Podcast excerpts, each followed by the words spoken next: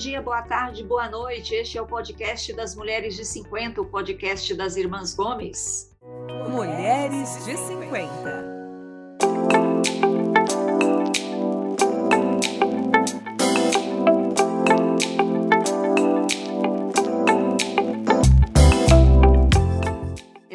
Produção da Jabuticaba Conteúdo. E como vocês sabem, nós estamos na nossa nona temporada. Esse é o sétimo episódio dessa temporada e que estamos tratando do tema beleza e bem-estar. Então já falamos aqui de moda, de estilo, já falamos de do que, meninas? Me ajudem aí. Vamos lá. Sandra? Saúde, falamos física, mental, nutrição, saúde mental, nutrição. Tivemos aqui semana passada o Dr. Lucas que falou de saúde mental, já falamos de nutrição, ainda não, Lúcia, não, não. vamos falar ainda, tá? Não, a gente falou no passado. Nessa temporada não. Não, nessa temporada Nessa não. temporada não falamos, mas nós temos uma, uma convidada já agendada para falar de nutrição sem estresse daqui uns dias. Bom, eu sou a Tereza, moro em São Paulo, tenho 57 anos, estou aqui com as minhas irmãs menores. A Lúcia, que tem 54. Oi, Lúcia. Oi, bom dia, boa tarde, boa noite. Eu não diria menores, menores? eu diria mais novas, não, mas menos idade? Menos é, idosas? É, menos, menos não, idosas Sandra, que eu. Por favor. Brincadeira. E, e a Mel, a Mel que mora em Naviraí. Oi, Mel. Oi, meninas. E a Sandra, que mora em Curitiba, que tem 49. Oi, Sandra. Oi, meninas. Na reta Tudo final bom? dos 49. Reta tá final dos 49, contagem regressiva para a Sandra virar 50. Aí é, vai acabar. Todas seremos cinquentonas. É isso aí. Antes do final desta temporada, a Sandra terá 50 anos. Eita, é isso aí.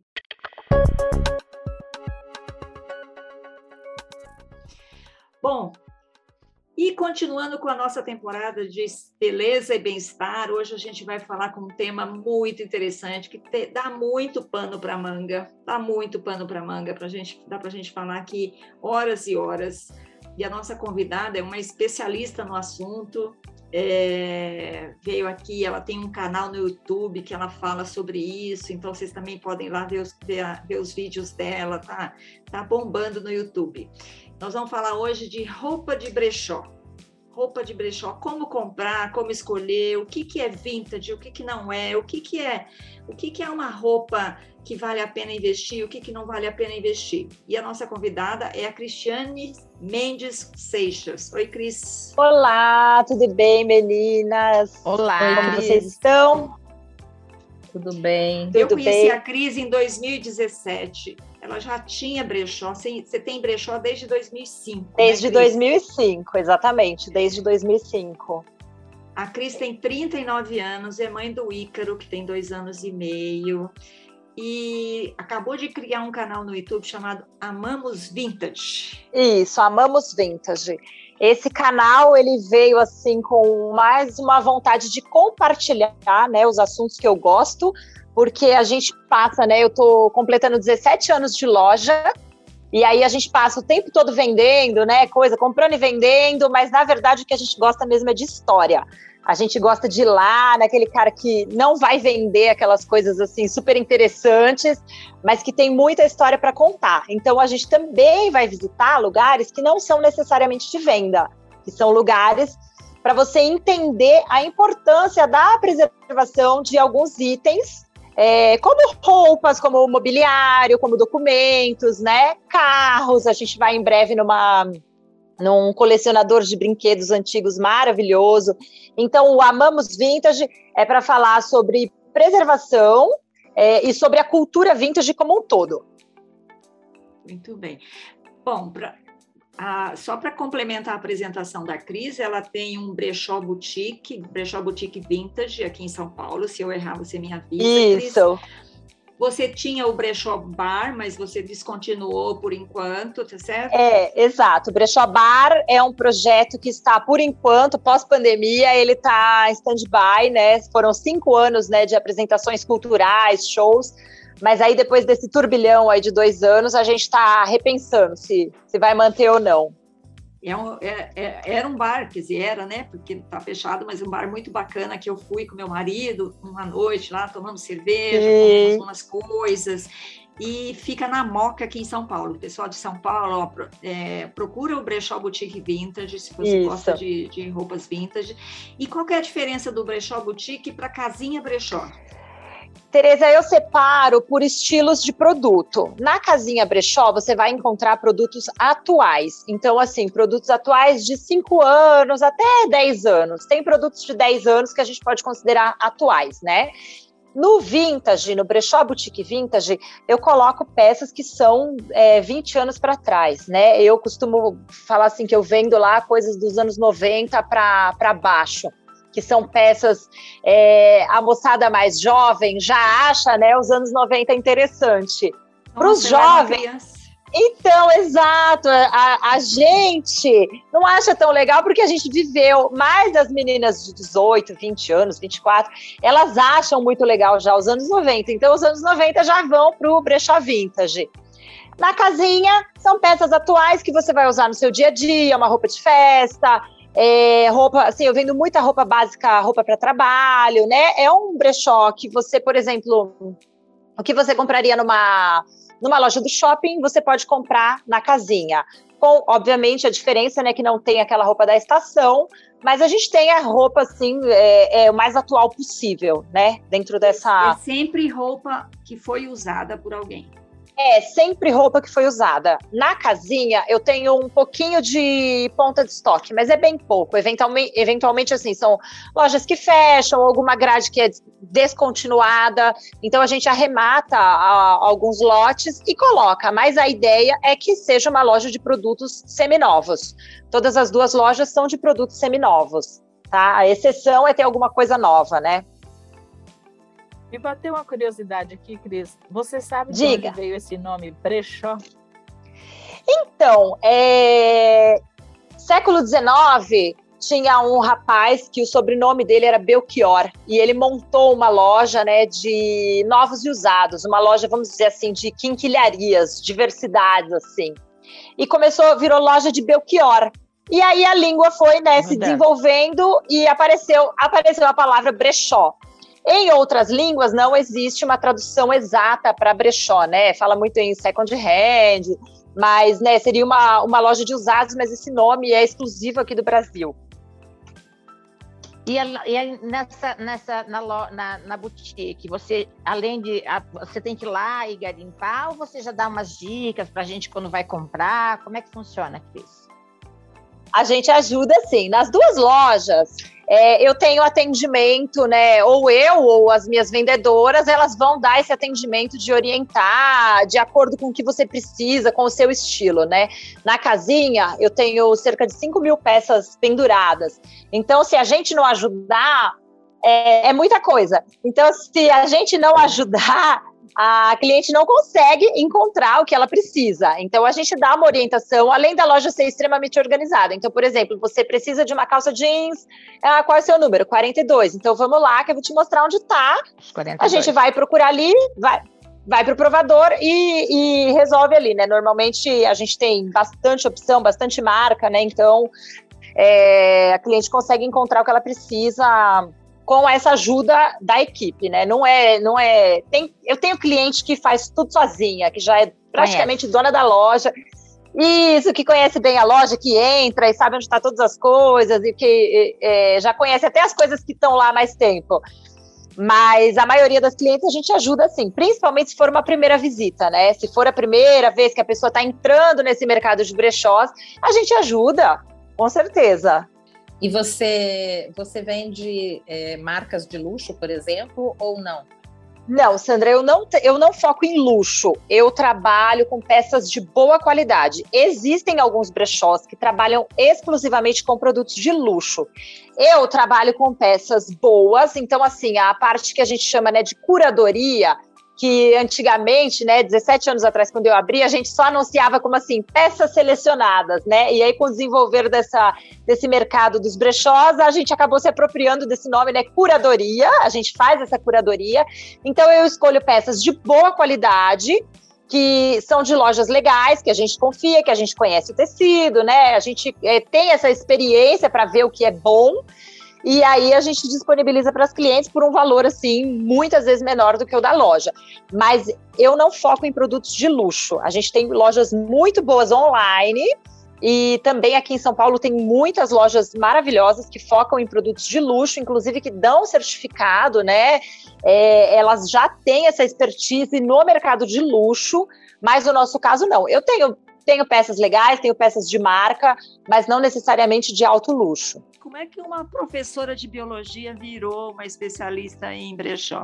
Ai, amiga, pois é, então, na verdade eu sou bióloga, né? Eu virou especialista em brechó porque quando eu fazia a faculdade de biologia, eu eu me apaixonei por moda no meio do caminho, assim, sem querer, eu me apaixonei por moda e aí comecei a fazer um curso de corte e costura, modelagem e comecei a ver que biologia não tinha nada a ver comigo.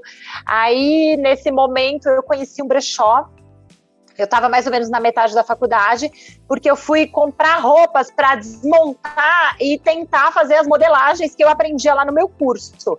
E aí isso aí foi um divisor de águas. Eu fiquei apaixonada pelo mercado de brechó. Eu comecei a sair que nem louca por São Paulo inteiro atrás de brechó, brechó, brechó. Fiquei doida, comecei a comprar milhões de coisas para para ver os tecidos, para cortar, para fazer tudo que era coisa que dava na minha cabeça, né? Porque eu estava estudando corte e costura, então eu queria pegar peças que eu não tinha antes, né? Porque, meu, vamos dizer assim, que o meu figurino até a faculdade de biologia, meu figurino era roupas de malha, né? Básico, minha, meu figurino era roupa de hippie, né? É, aquele figurino clássico, assim, que você imagina de uma estudante de biologia, um chinelinho de couro, né, uma calça de algodão, então eu só andava desse jeito. E eu comecei a comprar umas das mais elaboradas no brechó para entender sobre as modelagens. E aí foi amor, assim, eu, eu, eu nem sei como é que tudo tudo aconteceu, né? Foi tanto amor que quando eu comecei a trabalhar na escola, eu peguei o meu salário e aluguei uma casa e montei um brechó. Foi a primeira coisa que eu fiz quando eu recebi. Eu passei num concurso público, fiquei mais ou menos uns dois meses sem receber, né? Porque no concurso você tem aquela parte ali da burocracia e tal. Então acumulou meu salário ali de uns dois meses. Eu abri minha loja. E aí eu fiquei tão apaixonada pela loja que eu fui arrumando ela, fazendo, fazendo, fazendo.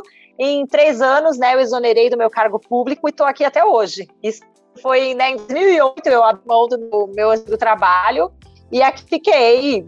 E sou uma pessoa realmente, eu sou apaixonada por todas essas histórias, né? É, do porquê, né, comprar, porque eu ficava me perguntando assim, meu Deus do céu, eu vou estudar moda, mas eu fiz biologia porque eu queria salvar o planeta, porque eu queria ser uma pessoa ecológica, consciente, né, é, trabalhar com isso, e aí eu vou arrumar um, o que é um emprego numa indústria e vou fabricar um milhão de peças por mês, então não fazia sentido tudo aquilo. E o brechó, ele juntou tudo, né? Eu trabalho com o que eu gosto, que é moda, eu amo moda, só que eu trabalho com a parte mais, é, que eu vou julgar mais fofa, né, da moda. Eu trabalho é, fechando ajudando a fechar esse ciclo, né? A gente não pode descartar as coisas, né?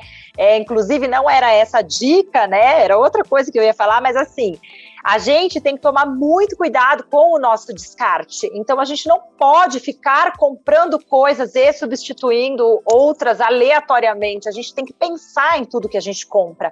E se você vai realmente descartar, você tem que dar um destino certo para essas peças, né? A gente vê, por exemplo, lá ah, numa mudança de casa, o que, que você faz? Você arranca as coisas, você pega as coisas que você gosta, pega todo o resto e joga fora. Então as pessoas jogam fora coisas boas, elas não dão a destinação correta, que seria no caso uma doação, ou se realmente não tem salvação nenhuma, é uma peça que está toda quebrada, é um rádio que está partido no meio, então você tem que destinar ele para uma recicladora. Então a gente precisa olhar para o nosso descarte, o destino que a gente dá para as coisas que a gente tem e acumula, né, em grande quantidade. Então a gente compra muitos livros, a gente compra caderno, a gente compra é, tudo que a gente vê pela frente e vai jogando outras. E isso aí vai causando uma tragédia ambiental que não tem tamanho, né? Tem muitas cidades. O planeta não aguenta. Não aguenta. Crise, tem, tem cidade que não tem mais onde ter lixão. Então, assim, a gente não pode jogar as coisas fora desse jeito. A gente tem que ter consciência. Eu vou comprar uma coisa, aonde eu vou, aonde eu vou destinar o que eu já tenho em casa, né? Ah, eu comprei uma cafeteira nova, eu pego minha cafeteira velha e jogo na lata do lixo, porque o botãozinho dela não funciona mais. Então, não, eu tenho que. Se dá para uma instituição, então lá eles vão tentar arrumar, vão tentar dar para uma pessoa se eles não conseguirem fazer isso, eles vão dar ah, o destino certo para reciclagem. Mas a gente tem que olhar para o descarte. A gente não pode sair igual estamos fazendo até agora, e né? Começa na hora da compra, né? Comprar direito, comprar as peças que você realmente precisa Exato. que vai usar. Para ser mais difícil para as gordinhas comprar roupa em brechó. Olha, Mel, a, assim, tá mudando muito, mas é mais difícil. Da mesma maneira, na verdade, sim, o brechó ele reflete o que acontece no mercado de moda. Já é difícil você encontrar roupas legais plus size, né? Agora, nos últimos, sei lá, cinco anos, tem mudado muito isso. Então, vamos dizer assim, que já tem sobrado roupas em casa para as pessoas venderem para o brechó. Mas a maioria das pessoas que veste acima de 48, elas já têm muita dificuldade para comprar as coisas na loja, né? É, principalmente, por exemplo, roupa de festa, né? Às vezes você acha camiseta, acha calça, coisa mais simples, de malha. Agora, peças de alfaiataria plus size, essas peças já são um pouco mais difíceis. Mas a gente aqui, eu faço um esforço muito grande para ter um setor plus size é, de boa qualidade. Então, assim, eu compro peças, eu tenho bastante reposição de peça plus size. É, tem muito brechó já trabalhando nisso. Eu já vi assim muitos anúncios até em brechó de fora de São Paulo, né? Porque eu acompanho bastante o que está acontecendo aí no, nos outros estados. Tem muita gente já focando em ter um setor plus size. Só que são peças mais difíceis é, para a gente encontrar, porque as pessoas não têm tanto sobrando. Eu vou falar uma coisa que acontece, né? Que talvez vocês vão dar risada, mas assim, as pessoas que vêm vender as coisas, é, 99% das vezes é porque elas engordaram. Então, é muito difícil você é, sobrar roupas grandes, entende? Normalmente acontece o quê, né? A gente engravida, né? Vou dar um exemplo que está acontecendo comigo. Meu corpo mudou e aí as minhas calças já não entram mais, né? Então, o que sobra no guarda-roupa das pessoas normalmente é o que não serve. Inclusive, porque se você emagrece, você pode reaproveitar suas peças, você pode você pode reciclar elas e você sempre tem alguém que usa aquele tamanho, que você também pode dar as suas peças e é bem próximo ali de você. A maioria das vezes que as pessoas me ligam para vender roupa é porque elas ganharam peso. E isso agora, né, pós-pandemia, está acontecendo muito, né? Então eu tenho muito mais procura também das minhas clientes querendo comprar esse plus size. Meu plus size aqui gira muito. Eu tenho reposição toda semana e a maioria das peças eu vendo assim em uma semana, duas semanas, elas são vendidas. Eu sinto assim que as, as, parece que não fazem questão de vender roupas, criar roupas bonitas, agradáveis para o plus size. Realmente é mais recente isso que a gente encontra em lojas online, né, setores plus size. E é. assim, entra num, umas roupas que não são tão bonitas, né? Não, não são... Mel, assim, um pouco, um pouco é por causa do custo. Porque assim, quando você entra, né? Assim, não é um, um, um, mercado. Eu não trabalho em confecção, né? Mas um pouco eu, eu acompanho. Assim, quando você começa a estudar o corpo e olhar, porque o plus size não é só aumentar um pouquinho na largura. Você tem que mexer no comprimento, né? Porque assim, você não pode ter uma boca de calça super larga. Então, assim, a calça tem que aumentar só no quadril, mas ela tem que afunilar na perna. Então, assim, a modelagem ela é mais especializada, ela é mais, vamos dizer assim, mais elaborada. Não tem tantos profissionais para fazer isso. Acaba que o custo da peça fica muito alto e eventualmente as marcas não têm interesse em produzir. Se já existe alguma, assim, existem algumas marcas de alfaiataria plus size, mas assim, é pra, acaba sendo para poucas pessoas porque o custo, né, é difícil você achar, é, vamos dizer assim, ter uma rotina de comprar, de encontrar roupas plus size de boa qualidade por conta desse alto custo, entende? E as, assim, as marcas elas não conseguem acertar uma modelagem que atenda é, todos os corpos, né? Porque tem assim, a plus size tem o busto, aí tem a questão, mas aumenta onde? Aumenta um pouquinho na barriga, aumenta no. Em que parte? Entende? É, é, um, é um, mas é um mercado assim muito grande que tem. É, assim, eu acredito para quem conseguir investir corretamente, assim, é um mercado que ainda pode dar muito dinheiro, né? E para gente de brechó, com certeza também, porque é o que mais gira. As clientes levam as coisas aí para você ou você vai na casa das clientes para selecionar? Lu, eu não, assim, eu saio em alguns casos, se por exemplo eu tiver certeza que a pessoa tem muita peça, tá? Daí eu saio, eu compro, inclusive, como eu também vendo móveis e antiguidades, eu também compro objetos. Então, assim, já aconteceu de eu ir pegar, por exemplo, comprar um apartamento inteiro, entendeu? Comprar tudo, guarda-roupa, mesa da sala, as roupas que estão dentro, comprar, comprar tudo. Acontece. Mas hoje eu tenho é, alguns fornecedores em atacado, né, que são instituições que têm esse atendimento em atacado para os lojistas, e as pessoas normalmente me ligam e eu pergunto o que é, né? Se a pessoa fala assim, ah, eu trabalhava de social e aí eu tenho um monte de terninho tamanho P, eu, amiga, obrigada, eu tenho bastante aqui também, não estou interessada. Se a pessoa, por exemplo, falar para mim, ah, eu tenho um monte de roupa, né, 48, camisa, eu trabalhava, me aposentei, não quero mais, é roupa assim, assado, e me interessar, a pessoa faz um lote, traz aqui na loja, eu estipulo um valor de acordo com o que eu vou conseguir vender, pago a pessoa, eu lavo as peças, né? Eu tenho a, a, a gente tem a nossa própria lavanderia aqui, a gente lava as peças, vê se está tudo certinho, repõe botãozinho se faltar, deixa tudo lindinho, passa e põe para vender. Então, assim, são peças, né, de pessoas mesmo, mas a gente faz uma seleção prévia, né, por telefone, não é simplesmente a pessoa vir com a sacola e a gente vai comprar. Porque tem muita coisa, por exemplo, que a gente tem, vamos falar, encalhado, né? Por exemplo, assim, vou dar um exemplo, vestidinho tomara que caia. É uma coisa assim que não vende, que ninguém quer. Porque onde você vê uma pessoa andando de quem que anda de tomara que caia? Ninguém anda de concorda? É uma coisa super desconfortável, uma peça que não tem nada a ver, é, saia muito curtinha. Tem uma menininha ou outra que ainda usa, mas a maioria não usa. Então, assim, a gente faz uma seleção, né? Uma prévia assim por telefone, depois olha as peças e compra. E pelo que eu entendi, P também você não quer mais. Você tem muito P. Tereza, eu tenho assim, eu tenho muita roupa pequena. As, todos os brechós têm esse problema. Tem muita roupa pequena. Por exemplo, a gente faz uma reposição, né, de 100 peças, vende a maioria grande e as pequenas vão ficando. Elas vendem, entendeu? Mas assim, é, roupa número 34, que é também assim para um público mais jovem, que é aquele público que, vamos dizer assim, que ainda usa, né, tamanho 34. Esse público mais jovem, ele até está chegando no brechó, mas ele é um público assim que consome muito ainda tendência, né? É, não é uma modinha. Normalmente é, modinha. Normalmente as adolescentes elas não vão investir numa calça social legal, porque é um blazer bonito. Elas vão investir naquela jaquetinha da estação, né? Naquela roupa ali que todo mundo está usando.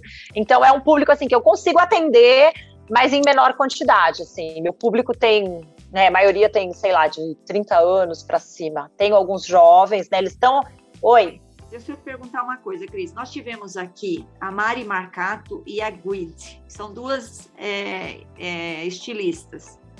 É, são duas. É, como é que chama? Estilistas. Tá. É, esqueci o nome. Personal esqueci o nome, stylist. Personal Consultoras stylist, de né? moda. Consultoras de moda, exatamente. Isso, um deles eu escutei. É, então, as duas falaram para limpar o guarda-roupa, a Guide, a Guide falou de Sim. detox do armário, não sei o quê. Então, Sim. sei lá, vamos, vamos dizer que eu faço um detox do meu armário, limpei lá, fiquei com uma mala de roupa. Eu sou P, digamos, sei lá, sou 38, 40. Você não quer, não está interessada. O melhor caminho para eu me desfazer das roupas é ir, ir ali no, no, no Instituto São Judas, Menino São Judas Tadeu, doar e Sim. eventualmente isso vai chegar num brechó como o seu, é isso? Pode chegar. É, normalmente, como as instituições, no, no modo geral, gente, as instituições elas separam uma parte dos itens que elas recebem para vender, porque as instituições elas não precisam só de roupas, né? Elas precisam de fralda, elas precisam de pasta de dente, elas precisam de pagar o aluguel, as contas. Então, assim, existe um fluxo de venda em todas as instituições, como a gente vê, por exemplo, o caso André Luiz, né? O São Francisco, Exército da Salvação. Então, eles têm um esquema de venda, tanto para os comerciantes, como para o público em geral, que tem o bazar lá, o brechó deles, né? A maioria dessas instituições tem o brechó deles. O que acontece, assim, quando você doa para uma instituição, ele pode chegar num brechó, né, através dessa compra em atacado, ou ele pode chegar diretamente a uma pessoa que realmente está precisando e vai pagar baratinho nessa peça, cinco reais lá no brechozinho do Exército da Salvação ou da própria igreja, né, São Judas, você citou. As pessoas vão também comprar nesses lugares e pagam um precinho super barato, ou ele vai chegar para uma pessoa que precisa através da doação direta, porque esses lugares eles fazem também as malinhas, né, os atendimentos mensais, eles destinam parte dessa roupa para venda e parte para doação é, para quem realmente precisa, né? Tem, essa, tem esse esquema de triagem. Por, vou dar um exemplo, né, gente? Por exemplo, você vai doar roupa numa comunidade. Você vai levar 80 sapatos de salto? As pessoas vão precisar realmente daqueles sapatos de salto chiquérrimos de festa? Elas não vão precisar, elas precisam mais do dinheiro que esse sapato pode render e virar, por exemplo, uma cesta básica, porque eles também usam para complementar o que falta né, nas cestas básicas. E pega o dinheiro, transforma nessa roupa em cesta básica e aí doa os tênis, doa, né, sapatinho que o pessoal vai poder usar para trabalhar e eventualmente algumas coisas de mais arrumadinhas também. É, tem muita instituição, por exemplo, que tem lá é, isso é uma coisa né, que, eu, que eu conheço, porque eu frequento muitas instituições, mas eles têm lá, por exemplo, doação de vestido de noiva. Então, assim, alguma, alguma pessoa mais necessitada que precisa de um vestido de noiva vai lá, né? Tem acesso normalmente a a parte da assistência social, né, dessas instituições e fala, ah, eu preciso de um vestido de noiva tal, e ela ganha lá, né, esse vestido. Então tem, disso, tem doação de enxoval é, para bebê, tem vários tipos de doação, né? Doação de cama, mesa e banho. Eles fazem, né? Uma organizam ali de acordo com as necessidades das famílias que eles atendem e de algumas pessoas que aparecem assim, né? Vamos dizer assim, avulsas, né? Pedindo alguma coisa. Então as instituições fazem um trabalho legal. Se a sua roupa não vai ser, por exemplo, interessante para um brechó, porque ela é, não está tão em alta, né, por essa questão do tamanho, ou por exemplo, lembra quando usava aqueles terninhos coloridos que todo mundo usava assim, né, o blazerzinho azul bebê com a calça azul bebê, blazerzinho laranja. Eu tenho de... um ainda, não quero então, não. de manga três quartos. Um, não quer não? É. Tem uns lindos, mas aquilo hoje em dia não vende. Por exemplo, o risca de giz. eu que tinha. Eu não, que tem muito, Tereza. Muita gente eu tem guardado. Tem moda, é... então, para poder usar. Então, mas essa moda ah. vai voltar. Um dia ela vai voltar. Mas ah, tudo volta. Então, mas alguém vai querer.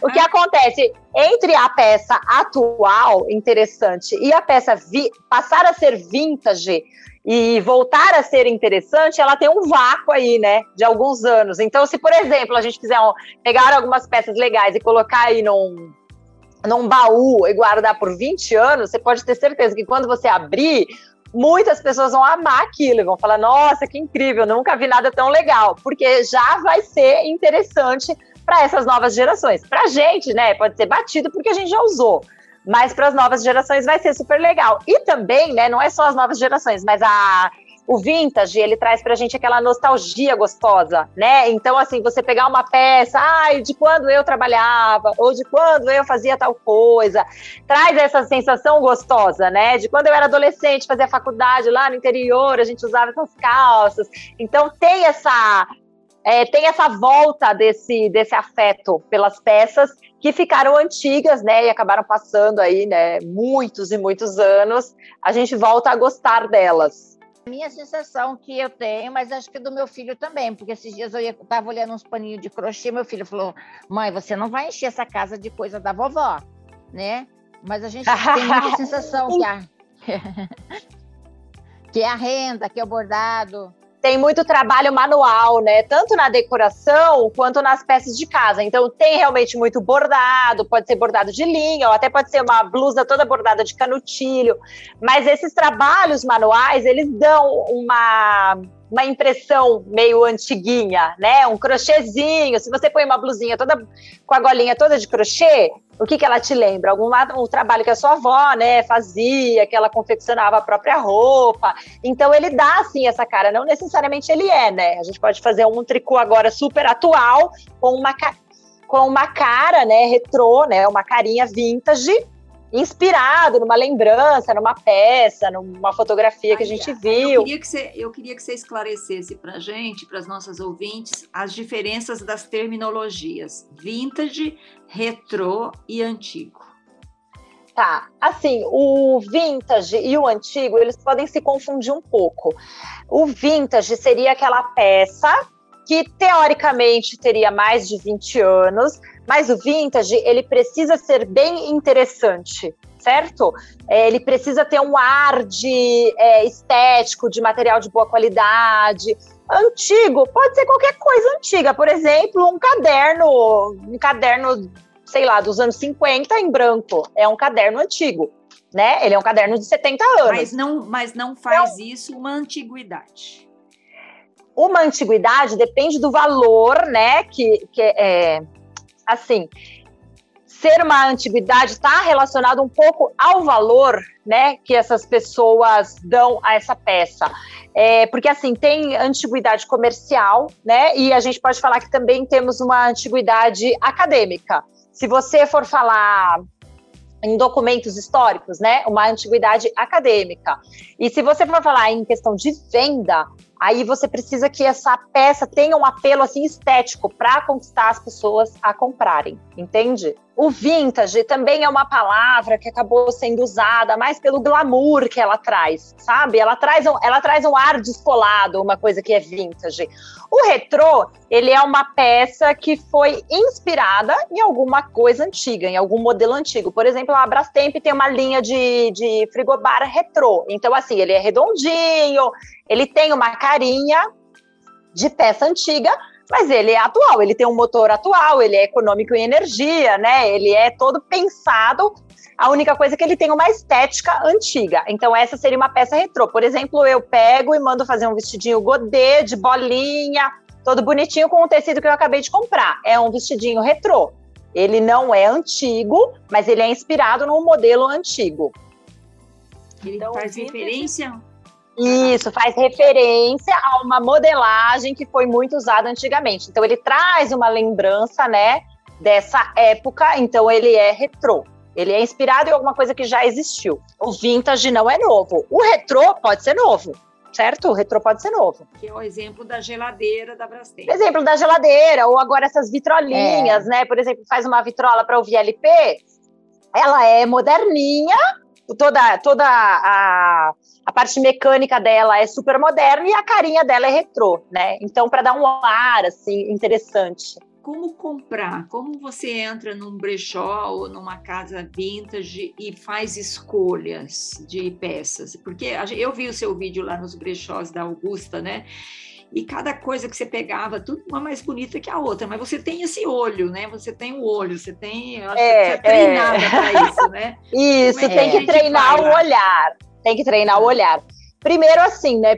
Eu acho importante, inclusive, é, essas, a, essa consultoria de moda que tem muita gente fazendo agora, ela ensina um pouco isso também, que é você saber o que você gosta, quem é você, né? O que você quer. Porque assim, não adianta só porque uma peça é legal, exceto se você for um colecionador de roupa, por exemplo. É, você vai comprar, por exemplo, eu não gosto de rosa. Se eu encontrar uma camisa rosa, pode ser a mais bonita do mundo, mas ela não interessa para mim. Então, primeiro eu preciso saber quem sou eu, né? O que eu é, o, que, o que me atende, o que eu preciso na minha casa, o que eu preciso dentro do meu guarda-roupa, porque senão a gente é, entra no consumismo, né? Então, assim, primeiro a gente tem que ter essa consciência de que não é porque o brechó é mais barato que eu vou comprar qualquer coisa, eu preciso saber quem eu sou, né? O que eu tô buscando, o que fica bem para mim. E aí, tem que entender um pouco, né? Começar a estudar, pegar na sua casa os tecidos. Gente, tecido é tudo, porque assim, se você compra uma peça de um bom tecido, de uma boa modelagem, você tem essa peça aí por várias e várias estações. Se você compra um bom casaco, né? Todo mundo deve ter um bom casaco em casa. Qual é aquele bom casaco? É aquele que todo ano você coloca ele com uma calça diferente, uma saia diferente e ele tá sempre bonito. Então você tem que escolher peças, principalmente de boa qualidade. Aí vai falar: "Ah, mas eu não entendo". Gente, um pouquinho todo mundo entende. Então a gente sabe que aquela malha muito fininha, ela não vai durar tem certas marcas que a gente já teve experiência de comprar, né? Eu não vou citar, falar mal de nenhuma marca, não é essa a ideia, mas assim, a gente sabe que tem algumas marcas que a gente lava a roupa duas vezes e aquela roupa estraga, concorda? Então, assim, é, tem roupa, né? Infelizmente, tem marcas que não tem durabilidade nenhuma. Então, assim, um pouco já é por exemplo, tem algumas marcas no seu guarda-roupa que você gosta, então você sabe que aquela peça dura. Então você procura por marcas que já te, já te apetecem, né? Que já são marcas interessantes para você. Não tô, não tô só falando de grife, eu tô falando de boas confecções. Tem muita confecção boa que não é conhecida e que faz roupas maravilhosas, né? Por exemplo, é vamos falar, né? A gente estava falando de plus size. A roupa da Palanque é uma boa roupa. Então, se você encontrar, é, é uma roupa que tem uma durabilidade interessante, tem uma modelagem interessante e um, um tecido interessante. Então, é uma roupa que vale a pena você investir. Agora, se você encontrar uma roupa, é, um tamanho legal que te sirva, mas ela for de um tecido fajuto, aí não vale a pena comprar, por mais barato que ela seja, porque daí a gente vai entrar, né? Mais uma, vamos dizer assim, um, um é, vamos, um objeto não, não, tão, não tão interessante no seu guarda-roupa ali pra, só para fazer volume, né? A gente tem sim que fazer um detox no guarda-roupa, tem que tirar tudo que a gente não usa e focar em peças que realmente façam sentido de, é, né, de acordo com o nosso estilo e com essa consciência né, de comprar só o necessário, pagar o mais barato possível, né? Então procurar opções, brechós, é, de repente liquidação de loja, sem se empolgar com o preço, sabendo aquilo que a gente gosta, a gente se, é assim, né, tem uma mania de se iludir com preço, então você sai para comprar um sapato, tá barato, você vai lá e compra três. Não, você só precisa de um, no ano, né? Daqui seis meses você não vai precisar desses três. Então tem que ter essa consciência para comprar em qualquer lugar que for. O que eu preciso, para que, que eu estou indo naquela loja, né? Ou se eu só tô afim de, de um agradinho mesmo, acontece. A gente gosta de se agradar com alguns presentinhos, mas que seja uma coisa, né? Então eu entro em todo brechó que eu ver na rua. Se eu gostar de alguma coisa, eu vou comprar. Só que essa peça tem que fazer 100% sentido para mim. Se ela não fizer, se for assim, para ficar na dúvida, ah, não, aí não, não importa. Na dúvida, gente, sinceramente, não compre. Se você pensou muito, ficou, eu não sei, eu não compra, porque vai acumular mais coisa em casa. Pensa o seguinte, vou dar uma voltinha. Se for importante, eu vou voltar e comprar, né? Se não boa, for, eu vou esquecer. Boa, né? isso, vou passear, vai tomar um café, aí você viu, você viu se você né, sofreu realmente porque largou aquela peça para trás, então tudo bem, volta e compra. E eu também falo para minhas clientes assim: é, comprou, usa, não enfia dentro do guarda-roupa para ficar lá seis meses, sei lá quanto tempo. Então você comprou, é, os brechós, a maioria agora tem as peças lavadas, né? Mas como toda loja tem um pouco de pó, né? As outras pessoas também podem ter provado aquela peça. Então eu recomendo você dar uma lavada de novo, mesmo a peça estando limpa, assim como você compra uma peça nova, você tem que dar uma lavadinha né, antes de usar. E aí você já usa imediatamente. No primeiro final de semana, a primeira oportunidade, pega a sua peça e põe para usar. Nada de ficar comprando roupa e escondendo lá dentro pro, pro, sei lá quanto tempo você achar aquele negócio lá que você nem lembrava. Vai esquecer que comprou. Não Ô, pode, Mel, não pode. Você, você falou da, da loja lavada e a Mel, antes de a gente começar a gravar, falou que tinha um brechó em Naviraí. Qual que era o problema dele, Mel? Não, tem vários. Tem não, vários. Tem né? vários, é, mas eu não gosto porque o cheiro é ruim. É, então, bom, o que fechou. acontece? a, bom, fechou. É, é, tem muita loja ainda que está trabalhando nesse modelo, vamos dizer assim, totalmente ultrapassado, que é de roupa fedida, né? Eu comecei o meu brechó em 2005 e a primeira coisa que eu coloquei na minha cabeça é que, assim, para eliminar o tabu das pessoas, eu tinha que ter um ambiente maravilhoso, uma roupa cheirosa. Então, a minha roupa é lavada, mesmo se a pessoa falasse, ah, eu tirei do meu guarda-roupa. Não importa, cada guarda-roupa tem um cheiro. E aqui a minha loja tem cheiro de sabão em pó e amaciante. Então, as minhas clientes, assim, quando é a roupa que eu acabei de pôr na mesma semana, elas até saem usando. Eu, quando fica muito, eu falo, ó, dá uma lavadinha, né, por causa da poluição em geral e tal. Mas, assim, é, tem muito brechó que era antigo e está se atualizando nesse sentido, né? Tem que, gente, tem que ter a roupa lavada. Não tem como. Se você não, não for um brechó que lava, você tem que exigir, né, dos seus fornecedores ali que eles te entreguem aquela roupa lavada. Roupa suja ninguém quer. Infelizmente aquela é. amontoada, aquela coisa meio amontoada de também não vale mais. É, é, não vale. Assim, essas lojas são aquelas mais populares, né? Que o cara não vai gastar, por exemplo, em mão de obra e ele vai oferecer essa roupa por um preço mais barato. Eu prefiro gastar em funcionário, né? Divido esse valor aí nas peças que eu vou vender. Então a gente tem uma moça só para lavar as nossas peças. A gente tem uma garota que só arruma a loja para a pessoa, ela, a, o cliente tem que pagar por isso. Então, esse cliente também tem que estar disposto. Normalmente, essas lojas que é tudo entulhado, são lojas que vendem é, coisa bem baratinha mesmo. Aí o cliente não. Ele está se.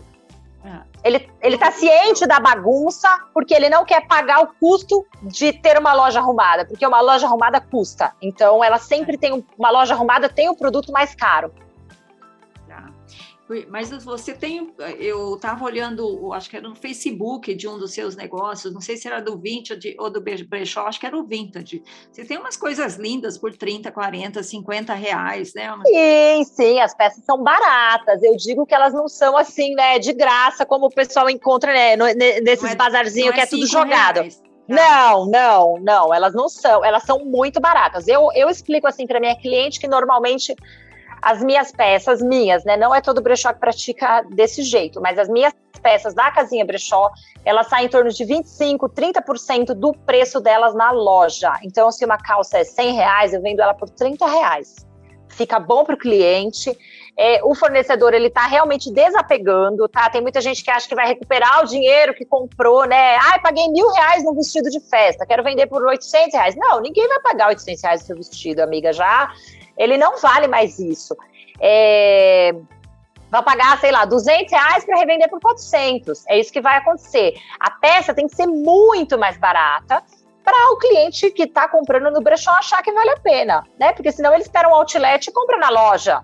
Você concorda? Se for para pagar. qualidade, né? Não é. é. novo, não é zero, mas tem qualidade, né? Sim, sempre com qualidade. Produtos baratos com boa qualidade. Essa é a ideia né? É a ideia que gira para mim, né? O meu brechó ele tem um fluxo muito grande de peças, então eu consigo comprar em grande, grande quantidade e qualidade e vender ainda por um preço que a pessoa vai sair super satisfeita, né? Eu tenho clientes assim que pisaram aqui 15 anos atrás e não largam mais. Elas vêm aqui, a primeira opção é sempre vir aqui, se não encontrar o que ela precisa aqui, daí ela parte para uma loja ou para um outro brechó, né? Agora tem muito brechó nos últimos vamos dizer aí, nos últimos cinco anos abriu muito brechó, também expandiu muito essa ideia de que comprar usado é legal, né? As pessoas elas tiraram muitos tabus assim da cabeça. E o que, que é bom para o mercado todo, né? Para mim é bom é, alcançar mais pessoas, né? Eu tenho a sensação que essa coisa, é, é, a gente não tem, por morar em cidades menores assim, até isso que você falou, está expandido, mas a gente não tem o hábito muito de ir em brechó. Mas eu tenho a sensação que deve ser meio viciante essa coisa de você começar em brechó, garimpar, achar uma coisa legal. Amiga, é viciante. É viciante porque assim. Quando você vê que o seu. Isso, e também assim, porque o brechó ele ajuda você a expressar a sua individualidade, porque você compra o que você realmente gosta, não só o que está na moda. Então, aquela coisa das cores da moda. Quando a moda é tudo rosinha e azul, assim, a, tem muita gente que não gosta daquilo. E aí no brechó ela vai encontrar roupa amarela, verde, né, florzinha, bolinha, tudo que ela quiser. Então, ela consegue expressar a individualidade dela muito melhor sabendo comprar num brechó e o dinheiro multiplica, né? Se você ia gastar, sei lá, 500 reais aquele mês em, em alguma coisa, no brechó isso aí vale três vezes mais, né? Então você consegue comprar muito mais peça, a pessoa acostuma com um outro valor. Então, dói, assim, quem é cliente de brechó sente dor na hora que vai na loja convencional. É, e a sensação, assim, igual a gente estava falando, no brechó você vai achar uma peça que não tem na loja, né? Isso, isso é o que é o mais legal. é a modinha de hoje, né? É uma roupa que você vai olhar, que você vai gostar, que não tem na loja, né? E ainda mais em conta, né? Exatamente. Como tem muita variedade, né? A grande maioria dos brechós tem muita variedade.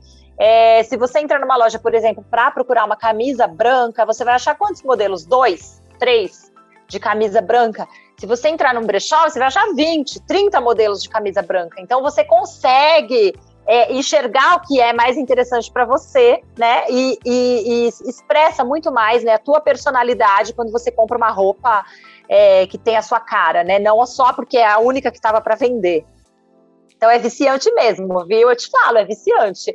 Eu, eu eu converto muitas consumidoras assim que pisam pela primeira vez na minha loja. Eu sempre converso e falo: ó, depois você me conta quando você tiver aqui em outra loja, voltar a fazer compra, você me conta a experiência. Elas vêm falar: não acreditei, gastei muito dinheiro, fiquei chateada, queria no brechó, né? Então é, tem essa. A gente tem esse movimento de, de, de converter as pessoas a comprar nos brechós. Não precisa ser no meu, né? Seja em qualquer um, você tem que se sentir bem, né, estando naquela loja, mas é, é gostoso essa mudança. É mais fácil ou tem mais ofertas de roupa de inverno, porque geralmente que eu, quando eu compro em brechó, eu consigo comprar roupas de inverno melhores. Assim, porque são mais atrativos, eu não sei se são, vem coisas melhores de inverno, você também tem essa sensação? Sim, essa é uma, uma questão muito interessante, porque às vezes algumas pessoas falam para mim assim: ah, eu moro em Fortaleza e vou abrir um brechó. Fala, amiga, toma cuidado, porque tem um risco muito grande de você não conseguir. Por quê? No inverno, as peças, em primeiro lugar, elas são de melhor qualidade. Então, assim, uma, um blazer de uma boa lã, forrado, feito com uma modelagem boa, ela, ele dura muito tempo. Então, ele pode ser usado por você, depois cinco anos por você, cinco anos por mim, eu passar para minha prima ou vender, e ele vai continuar uma peça boa, de boa qualidade. Um vestidinho de algodão, ele não dura nada sinceramente, com uma rendinha, com não sei o quê, ele vai durar ali um ano, ele vai né, rasgar, se esfacelar por aí. Então, as peças de inverno, elas têm uma durabilidade e uma qualidade muito melhor do que as peças de verão. Peça de verão, é, o que, que é uma peça de verão? Uma rasteirinha, né? Uma rasteirinha. Você usa uma rasteirinha ali duas, três semanas, ela já acabou, praticamente. Então, as peças de inverno, elas são realmente mais atrativas e até mais lucrativas para o brechó. Para vocês terem uma ideia, aqui na, na casinha, né, eu vendo cerca de três vezes mais nos meses de inverno do que nos meses de verão. É uma diferença, assim, muito gritante. Em, volume de, de peças, em volume de faturamento? Em, em faturamento, três vezes mais do que em maio do que eu vendo em janeiro ou fevereiro porque as peças, além da qualidade me melhor, né? Você usa muito mais peças. Então, por exemplo, você põe uma calça, uma bota, uma camiseta por baixo, uma blusinha de lã e uma jaqueta. Então, é, são cinco peças. No verão, você usa um vestido bem simplesinho, o mais fino possível, de preferência, né? Assim, esse calor, quando faz aqueles dias bem quente. Então, é muito. Sem forro. É, exatamente. Então, se, né, é, quem viaja, né, é, sabe que no sul tem muito mais brechó, assim como, por exemplo, tem muito mais brechó na Europa, tem muito mais brechó na Argentina, é, no Chile, do que em lugares que são quentes. Lugar quente não tem tanta necessidade, né? E os produtos também não são tão bons. Essa é, é a diferença. Me, então, me o dá... inverno. Fala. Não, pode falar. Perdão. Não, então, falar. o inverno é realmente muito mais interessante, até se for a primeira vez que você vai num brechó, Ir no inverno é muito legal, porque você acha casacos maravilhosos que você eventualmente não ia dar, né? A grana que eles custam na loja, porque não. A gente também tem pouco frio, né? Aqui em São Paulo, a gente tem um frio assim de, vamos falar, um casaco bem grosso, a gente vai usar por um mês. Mas são peças que, né, por um valor menor, a gente consegue comprar e fazer, né, um estilão, toda chique, com casacão. É bem legal. No inverno me dá a sensação que a roupa é mais atemporal. A não ser sim, assim, sim. por exemplo, nessa estação que, que me parece que está com um, um, inverno muito colorido, que está usando uhum. rosa. O inverno normalmente tem aquelas cores padrão, é preto, cinza, sim. né? Você não sai muito disso.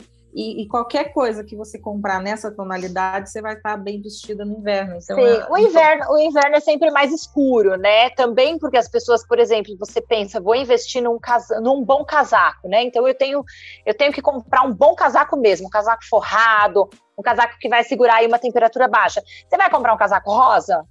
Eu tô só falando de rosa, mas não é só rosa. Você vai comprar um casaco amarelo? Você tá falando né? mal de rosa. É, não, e não é, não é nada contra. E não, e não, quero te dizer não, mas tem gente aqui nessa, nesse, nessa gravação que tem um casaco rosa. Que gosta de rosa. Então, eu mas não um é. Eu aposto que se ela tem um rosa, ela deve ter pelo menos uns quatro pretos. É. Ou mais. É. Não tem? Tem uns quatro pretos, uns três cinzas, uns três marrom. Primeiro você vai comprar o básico, né? Primeiro Isso, você primeiro básico, você né? vai comprar o básico, depois você vai comprar aquele diferentão. Então, assim, ai, tá super na moda um sobretudo vermelho, é lindo. Mas se você não tem um sobretudo preto, não tem por que você comprar só um vermelho, concorda? Você não vai poder usar aquilo todo sábado, todo domingo, todo dia você andar com aquele. É, enquanto você comprar um casaco preto bem é, bem estruturado, bem feito, você usa ele aí, né, é, é o inverno inteiro. Você vai então tem essa diferença. Tudo, né? Você vai combinando com tudo, né? O preço. Sim, claro. Você escolhe uma peça que combine com a maior quantidade de coisas que você tem em casa, né? Por isso que o inverno é mais neutrão, né? Aí você põe um cachecol roxo, né? Põe uma, um acessório mais colorido, mas usa a base sempre mais básica. Acaba sendo um hábito, é, por, vamos dizer assim, né? Por uma, um raciocínio lógico, né? Do guarda-roupa. A gente não vai no, no, nos mais chamativos, vai nos mais básicos eu posso vender umas cores para você, lembram. se você quiser. Oi? Falei que eu posso vender umas cores para você, uns casacos. Ah, eu adoro. Não, eu sou super colorida. Eu sou super colorida, mas eu não sou. Não vai vender, não, Sandra. Eu sou herdeira da sua Tá na fila. Oh, oh, a, não, Sandra, a Sandra faz um brechó toda vez que a gente vai visitá-la. E a gente. É, faz a doação para as irmãs? Ah, com certeza. Nada de Que legal. É doação. É. Não, eu ia falar minha... para as meninas, se vocês lembram, porque nós somos do Mato Grosso do Sul, sabe, Cris? Só eu que fiquei aqui nesse calorão. Uhum. E nós fizemos faculdade, todas fizemos em Curitiba, que é um frio danado. Tá. E, nós e tem muito brechó. Casaco, não, mas nós comprávamos muito casaco na feira da igreja da nossa cidade, que vinham roupas da Europa, que eram doadas, e eles vendiam assim Faziam por uns brechó. preços super legais. Nós ah, então. As coisas casacos, ótimas, é, né? É. Os casacos maravilhosos. Eram umas doações que vinham da Europa, a igreja lá da nossa cidade vendia. Era muito que legal. Eram peças de legal. muito boa qualidade. Lembra que vendia por quilo? É, sim, sim, que legal. Por quilo. Não sei se o brechó não é por quilo ainda. É, hoje em tem, dia não olha, tem, tem um ou outro por quilo, mas é bem raro. Seixas, muito obrigada pela sua entrevista. Adorei, viu? Foi, passou mesmo. Passou, passou. Não, super Ai, foi uma delícia, passou super rápido. Ficaria falando aqui. Que não, que tô falando, Lúcia? quando a gente for a São Paulo, a gente vai no brechó dela. Ah, então tá. A gente, a gente vai no brechó e na loja vintage. No brechó. Também, Sim, vai também, ser um prazer, também, gente. Também. Tá? Porque eu, eu gostei do negócio do vintage. Isso, eu isso. gosto de coisa antiga, viu, Cris? Eu também, eu também, eu, eu também gosto. Tá eu eu amo crochê. Ah, eu amo, né? Eu sou suspeita, porque eu sou. Adoro, adoro, adoro. Olha, a gente tem um quadro aqui, aqui, Cris, que, é, que são as dicas maduras da semana, tá bom? Vamos lá? Dicas maduras da semana. Quem começa aí hoje? É, sempre é Sandra que começa. Sempre a Sandra. Vai lá, Sandra. Eu vou dar uma receita para sair para sair das, das séries, que eu andei só dando receita de série. Parece que eu só estava dormindo, não estava. Resolveu cozinhar de novo. Não estava né? fazendo comida. Mas é uma receita bem simplesinha é, de molho de pimenta. Eu, ano passado, plantei um pé de pimenta, aliás, três pés de pimenta no meu quintal e, e eles estão dando desde o ano passado. E aí eu comecei a querer fazer coisas com pimenta. Apesar de não gostar muito do ardido, eu gosto do sabor. Então eu fiz um outro dia um molho de pimenta que ficou muito bom e é bem facinho, que são 100, 100 gramas de pimenta dedo de moça, uma cebola grande, uma cabeça de alho, um copo americano de óleo, meio copo de vinagre branco e sal. A receita é bem facinha, é só você bater no liquidificador a pimenta, quem gostar dela mais ardida, bate com a semente. Quem gostar dela menos ardida, como eu, tira as sementes. Só cuidado porque a semente queima. É bom pôr luva. Senão faz com queima a mão, pimenta queima a mão. Se você descascar, tirar muita semente, abrir muita pimenta, ela ela queima a mão.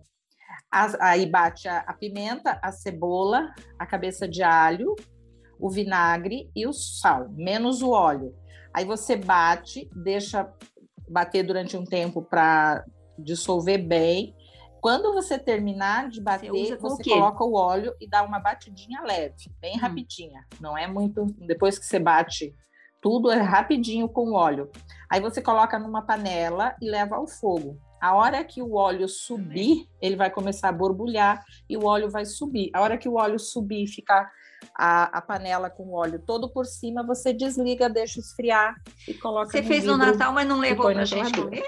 Lá, nós passamos o Natal juntas, eu não comi. Com tudo. Coxinha, com pastel. pastel. eu não estou sabendo disso, não. Coxinha. É, hoje eu fiz milho mexicano, coloquei, ficou bem gostoso. Hum, que delícia. Ah, que legal. O que é muito bom com pimenta, eu, eu gosto muito, é a geleia de abacaxi com pimenta. Muito boa. Eu fiz no Natal, ficou muito boa. Mel, você tem dica? Para você comer. Nossa. Tá. Hum. Ah, não. Tá.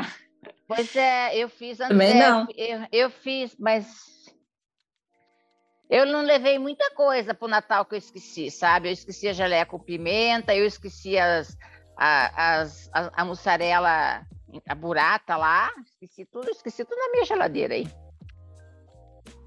O próximo Natal. Ah, hoje eu vou dar uma dica de um filme, só para variar. um filme para quem gosta de viagem, um filme muito legal chamado Até a Próxima Vez, se passa no Peru, é um filme peruano, tá no Netflix, com um ator espanhol muito lindo chamado Maximiliano Iglesias. E ele mostra, ele, ele passa por Cusco, passa, Machu Picchu, viaja pelas praias, entendeu? É muito lindo as, os loca, as locações, né? São muito lindas, assim. Para quem gosta de viagem, é bem interessante. É um romance bem água Repete o nome, Mel, faz favor. Até eu quero ir para Eu quero ir para o Peru. Mas é sobre o quê? É um romance. Sobre... Como? Ah, é um romance. É um romance água com açúcar, mas que é, é que eles fizeram questão de mostrar as belezas Isso. do Peru. Nossa. Bom, eu vou dar uma dica aqui, que é para quem está em São Paulo, vai lá na Moca conhecer o Brechó Boutique Vintage da Cris. E a casinha Brechó é uma Maravilha! não, não, tem uma pequena distância. Eu estou uns 7 quilômetros uma da outra.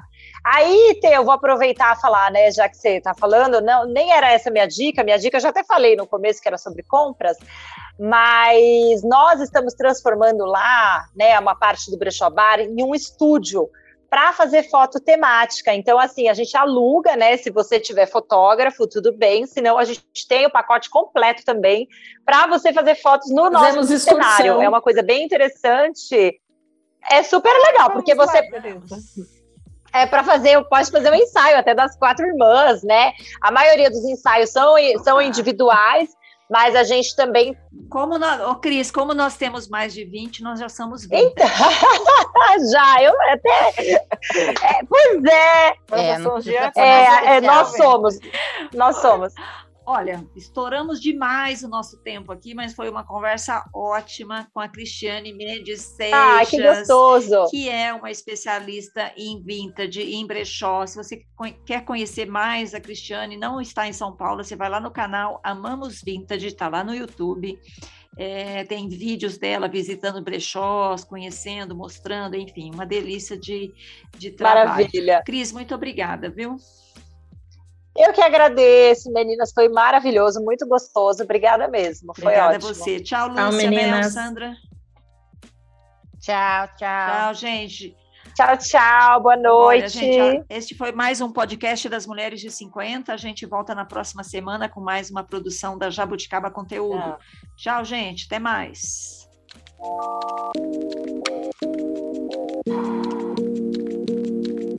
Mulheres de 50. Esse podcast foi produzido e editado pela Jabuticaba Conteúdo, contando histórias de quem faz a diferença.